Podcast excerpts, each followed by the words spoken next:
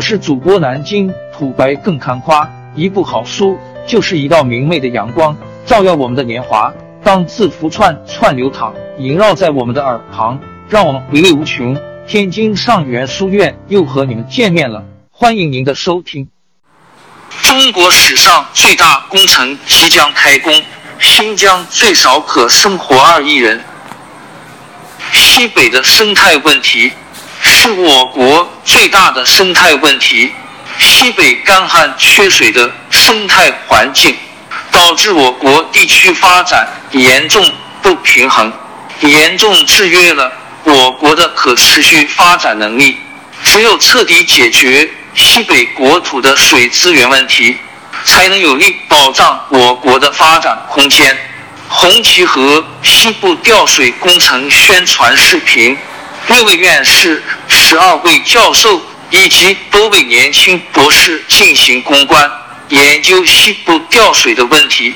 经过两年多的努力，探索出了一条现实可行、科学合理的西部调水线路——红旗河。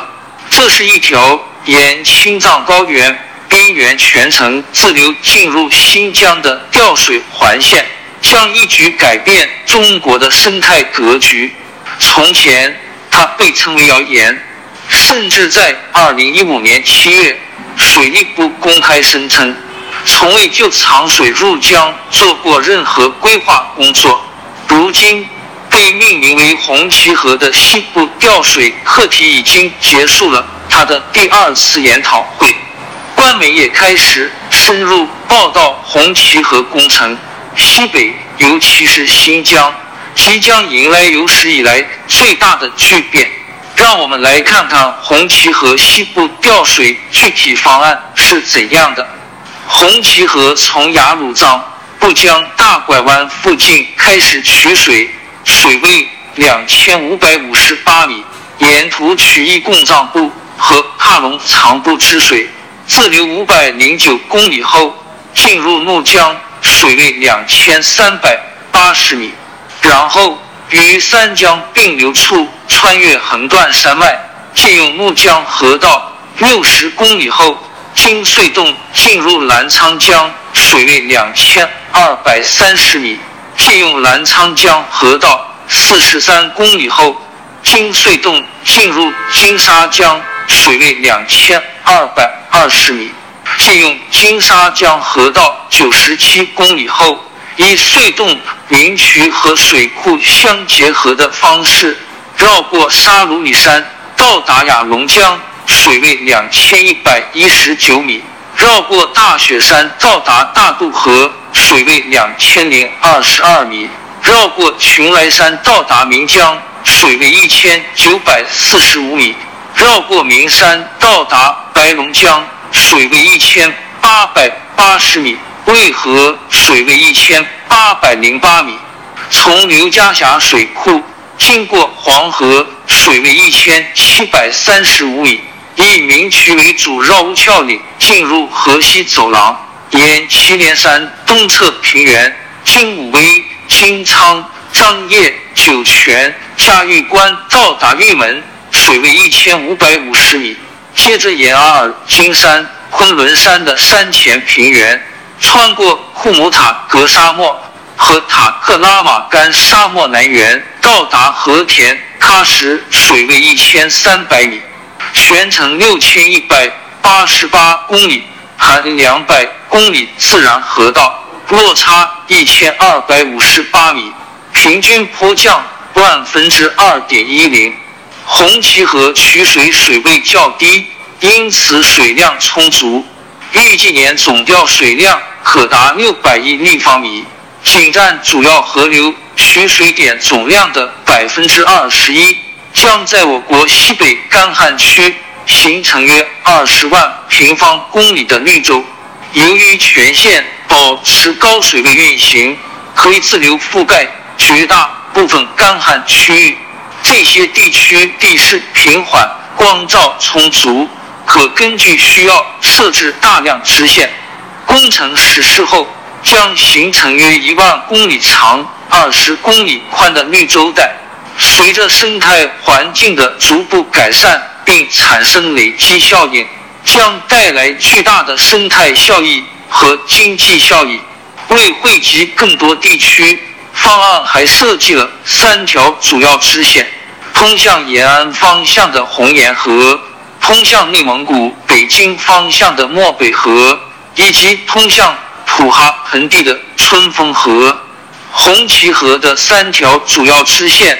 均是基于相关区域地理特点的最优选择，使得在保证坡降的前提下，能够全程高水位自流，保持高水位优势，有能力将水源和水能送往更多的干旱区域。红岩河从甘肃省定西市通渭县境内开始，水位一千七百九十一米。向东北穿过六盘山，到达固原，水位一千七百一十米。接着向北延伸至同心县境内，水位一千六百四十五米。再沿白云山北坡至榆林市定边县境内，水位一千五百米。最后经多条短隧洞进入沿河，水位一千四百四十米，总里程四百。八十八公里，平均坡降万分之七点二。由于全程保持高水位运行，可自流汇集六盘山、白云山以北、黄河以南的绝大部分区域，弥补了由于黄河水位过低导致的宁夏南部、鄂尔多斯高原和陕西北部干旱问题。漠北河。从内蒙古阿拉善右旗境内开始，水位一千六百二十米，经巴丹吉林沙漠向狼山、阴山北坡延伸，水位一千三百三十米，共九百二十五公里。继续延伸至西林郭勒盟镇乡白旗，水位一千二百米，以浅埋深隧洞，长度小于三十公里。进入滦河、潮河，最终进入北京密云水库，共七百六十公里，全程高水位运行，坡降大于万分之二点一五，可以自流汇集沿线北侧的所有地区。春风河从玉门市境内开始，水位一千五百五十米，绕北山西侧延伸至普哈盆地。水位一千一百八十米，全程坡降大于万分之二点七，保持高水位运行。一方面可以自流汇集大部分区域，另一方面也可以根据需求继续向北疆延伸。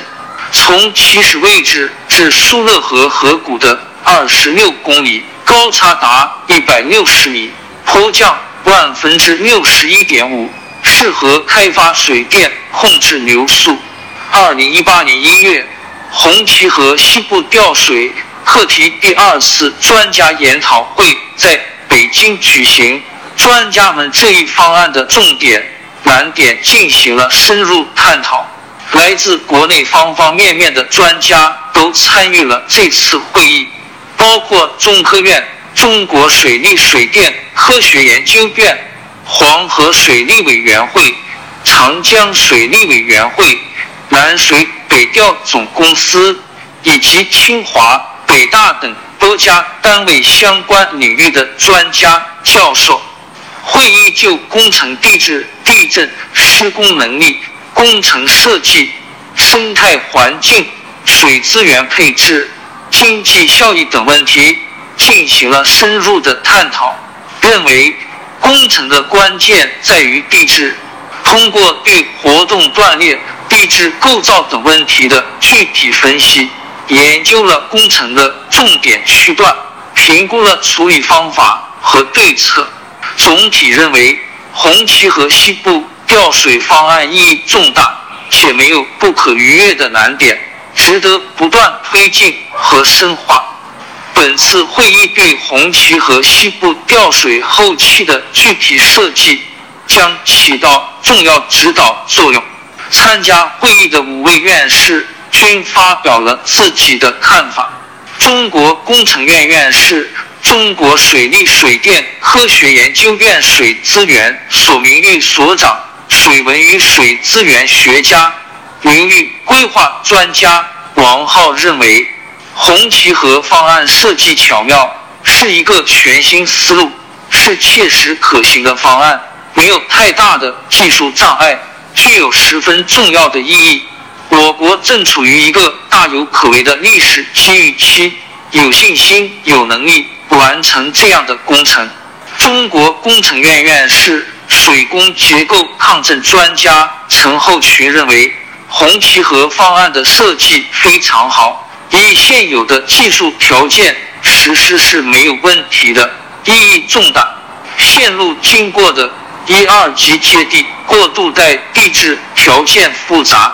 通过对一些具体线路的隧洞或大坝工程进行创新设计，多做预案，能够从干体工程和系统工程两方面降低断裂带来的风险。希望以科学、严谨、周密的作风为红旗河方案的研究多做工作，为新时代的水利事业做出自己的贡献。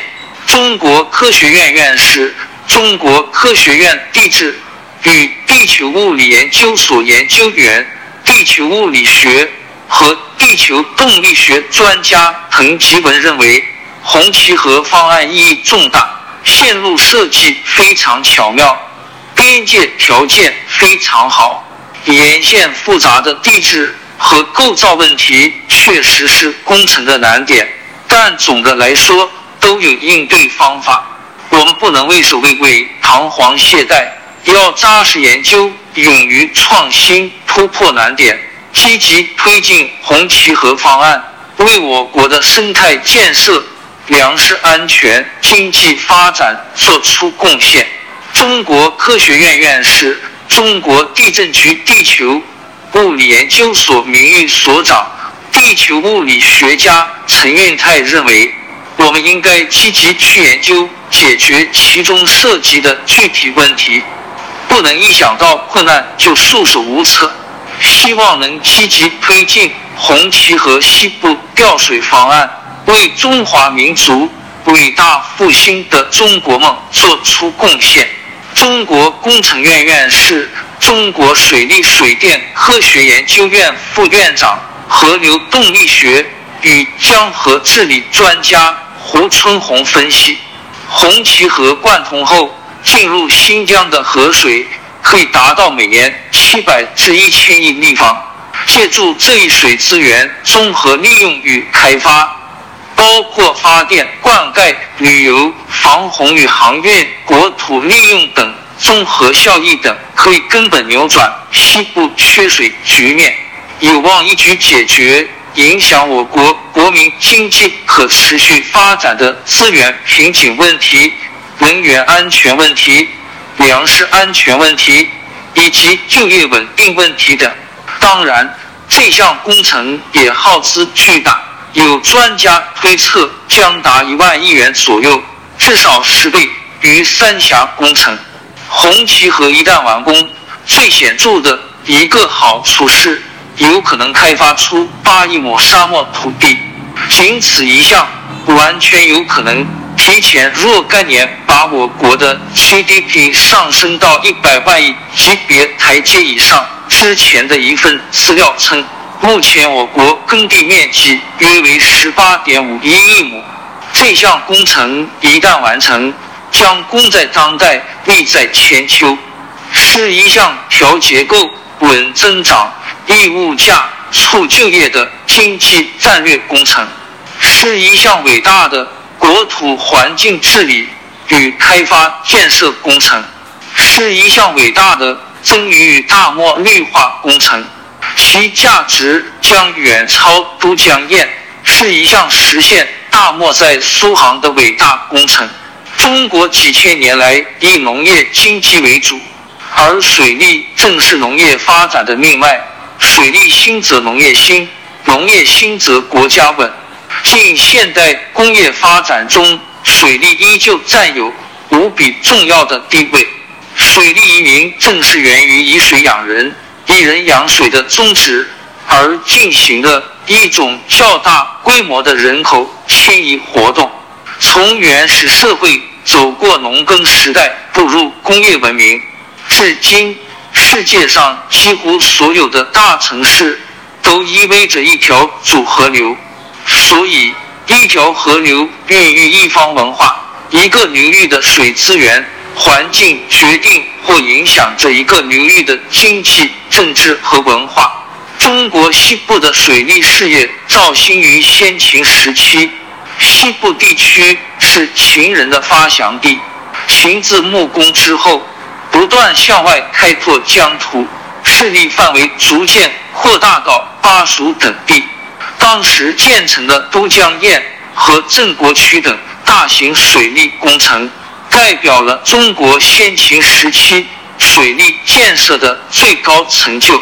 西汉王朝的移民实边和屯田政策。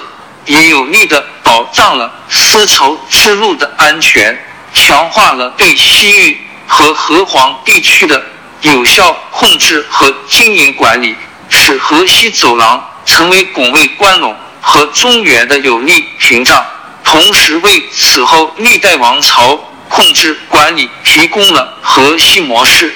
南宋西北战区由于驻军数量大，军队中。以虚极充数冒领军粮，战争破坏严重等，导致军粮消耗数量巨大。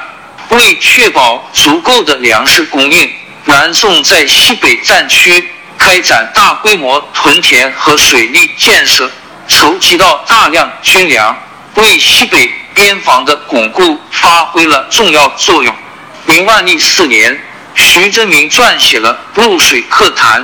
认为发展西北农田水利建设，就近解决京师及北方地区的粮食供应问题，缓解东南地区的经济压力，实属国家之大计、国之急务，并对开发西北水利的具体措施进行了论述。林则徐治理新疆，开挖了许多的坎儿井；王震收复新疆。就地转业的部队从挖沟开渠大兴水利开始。两千多年前，茫茫万里的塔克拉玛干大沙漠的边缘，沿孔雀河往东罗布泊的绿洲上，有一座美丽的城堡楼兰。城内气象纵横，商贾云集。叮咚的驼铃声中，长安的商人带来了精美的织锦。大宛人驮着璀璨的琉璃，还有安息的香料、中亚的玉石，中西文化在这里相聚。茂密的胡杨林挡住了扑向楼兰的黄沙，孔雀河是楼兰的生命之源。低洼的罗布泊给了楼兰人得天独厚的绿色，但是沙漠逼近了，注入罗布泊的七条河川渐渐枯竭，土壤的盐碱化。程度加剧，大片大片的胡杨林因此而死亡，林地变成了荒漠。因为没有水，不能播种，城中人们的粮食供应日渐稀少。最后的时刻终于到来了。楼兰最后的史书记载，则于伟大国王上天之子以都加伐色摩纳陛下在位之一一年七月，诸民远离国境。时值公元三百三十二年，这是一次多么悲壮而又无奈的民族大迁徙！漫漫大漠中，只留下了荒凉的古城废墟。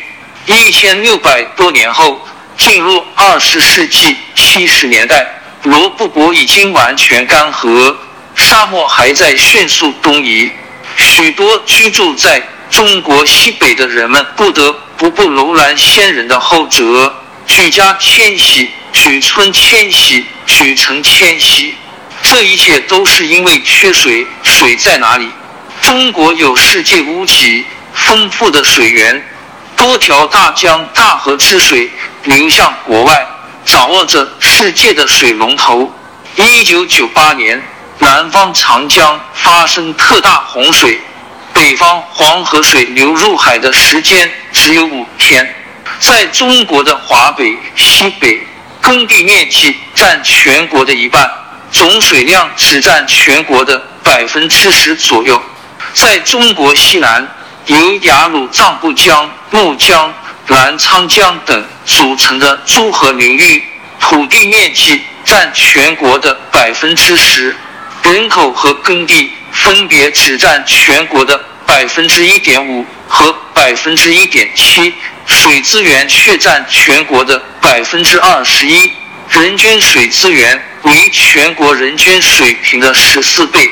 高于世界人均水量的三倍左右，但是大部分白白流出国境，每年约六千亿立方米。可是西北十年久旱，救命水价每吨卖到八百元，六千亿立方米至少相当于十二条黄河的水。真正的西部大开发，就是新疆、内蒙古、甘肃等西北地区。开发塔里木、柴达木、准格尔三大盆地和腾格里、巴丹、吉林、毛乌素和浑善、达克四大沙漠。开发这七大沙漠戈壁，应从水开始着手。西部七处沙漠戈壁都是一马平川，都是宝地。只要有水，沙漠成为绿洲，塞外成为江南，对于民族团结有好处。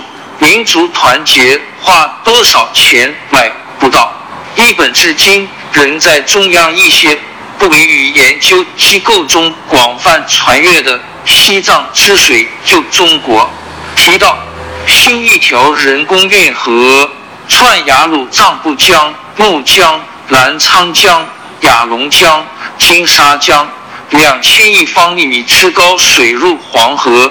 经青海湖、带海调蓄，输水新疆、甘肃、宁夏、内蒙古吉晋、陕、冀、京、津等地，十大流域水广如织，大半个中国不再困于水旱灾害，每年挽回数千亿元经济损失，永解中国千年难题，同时永解黄河水祸，避免长江险患。弥补三峡工程的不足，使中国北方实现内河航运，运河区解决数千万劳动力就业问题。